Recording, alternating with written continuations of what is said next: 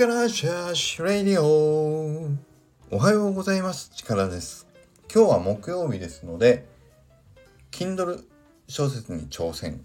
My Cool Heroes 小説のお話の中でまた新しい新キャラ妄想がでできてきたのでお伝えしたいと思います。今日の新キャラはそうです。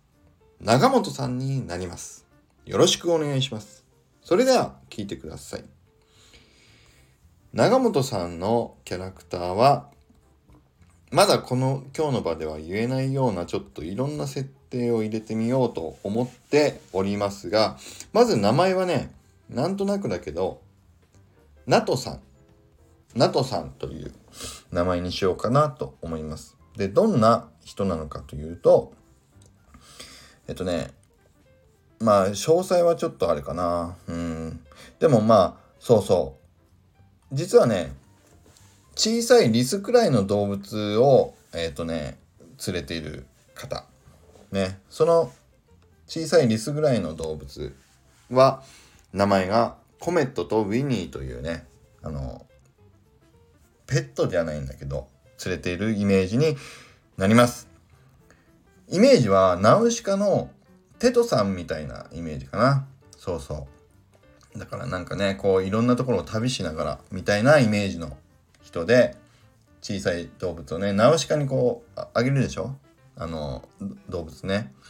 なんだっけ？メガネ、キツネリスだっけ？キツネリスかな？うん。そんなイメージ。だからあんな感じかなと思うんですけど、ちょっとナトさんっていう方を想像、妄想いたしました。で、この方がどういう方で何をしていく方っていうのは、この後ね、ちょっと結構いろんな、あのー、小説の深いところに関わってくる可能性があるので、ちょっとまだね、伏せとこうと思うんだけども、最初の出会いがどんな出会いにフレアとなるかっていうのをちょっと今から読み上げてみようと思います。よろしくお願いします。いきます。ととととととと。フレアの足元に突然小さなサンドギツネが走り寄ってきた。クイックイッ。もう一匹も足元をくるくる追いかけっこをしながらじゃれ合っている。ああ、珍しい緑色のサンドギツネなんて初めて見たよ。フレアは足元を駆け回っているサンドギツネにそっと手を伸ばす。こらこら、コメット、ウィニー。ん？君はなかなかいい目をしておるな。いかにもなボロ布を身にまとったその老人は、フレアの顔を覗き込むとゆっくりと静かなボソボソ声でそう言った。え、何？じっちゃん。もしかしてこれ欲しいの？じゃあ一個あげるよ。あ、もしかして一個じゃ足りないって思ってるんでしょう。はい、どうぞ。そう言ってフレアは木好みを袋から一つ取り出してその老人に手を渡した。ああ、この子たちの分もあげるよ。木好みを取り出してもう一つ老人に手を渡した。おいフレア何やってんだ？そろそろ行くぞその時後ろの方からラルフの呼ぶ声が聞こえてきた。ああ、父ちゃん今行くよフレアは遠くのラルフに振り返りつつ、じゃあねとその老人と2匹に手を振った。お前何やってたんだよ。駆け寄ってきたフレアにラルフが尋ねると、うん、なんか物乞いのじっちゃんがいたからさ、せっかくだから持ってた木好みを分けてあげてたんだ。おお、それはなかなかいい心がけだな。ラルフはそんなフレアに感心しながらそう言った。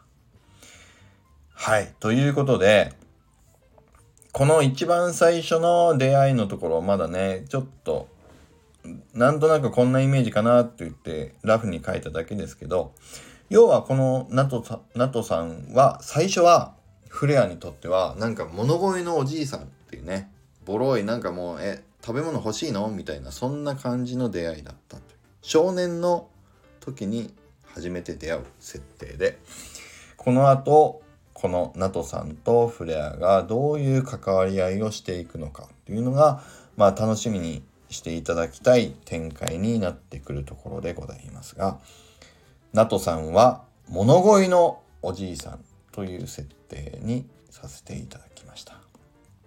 以上です。ということでまた新しい新キャラの妄想が走り出した時にはまたこちらでお知らせできればと思います。それでは以上になります。今日も行きます。力チャージ。今日も力あふれる一日を